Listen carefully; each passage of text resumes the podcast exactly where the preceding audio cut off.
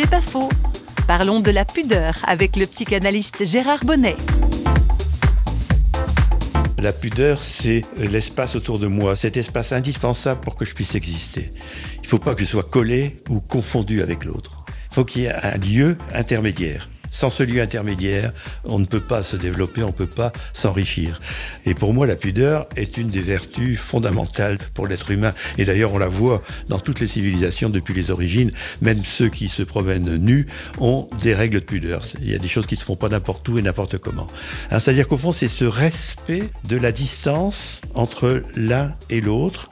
Et donc la pudeur, c'est j'allais dire, c'est un vecteur de liberté. C'est-à-dire jusqu'où, même, dans un couple, il y a une certaine pudeur. Il y a des choses que je veux garder pour moi.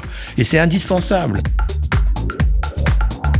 C'est pas faux, vous a été proposé par Radio Réveil.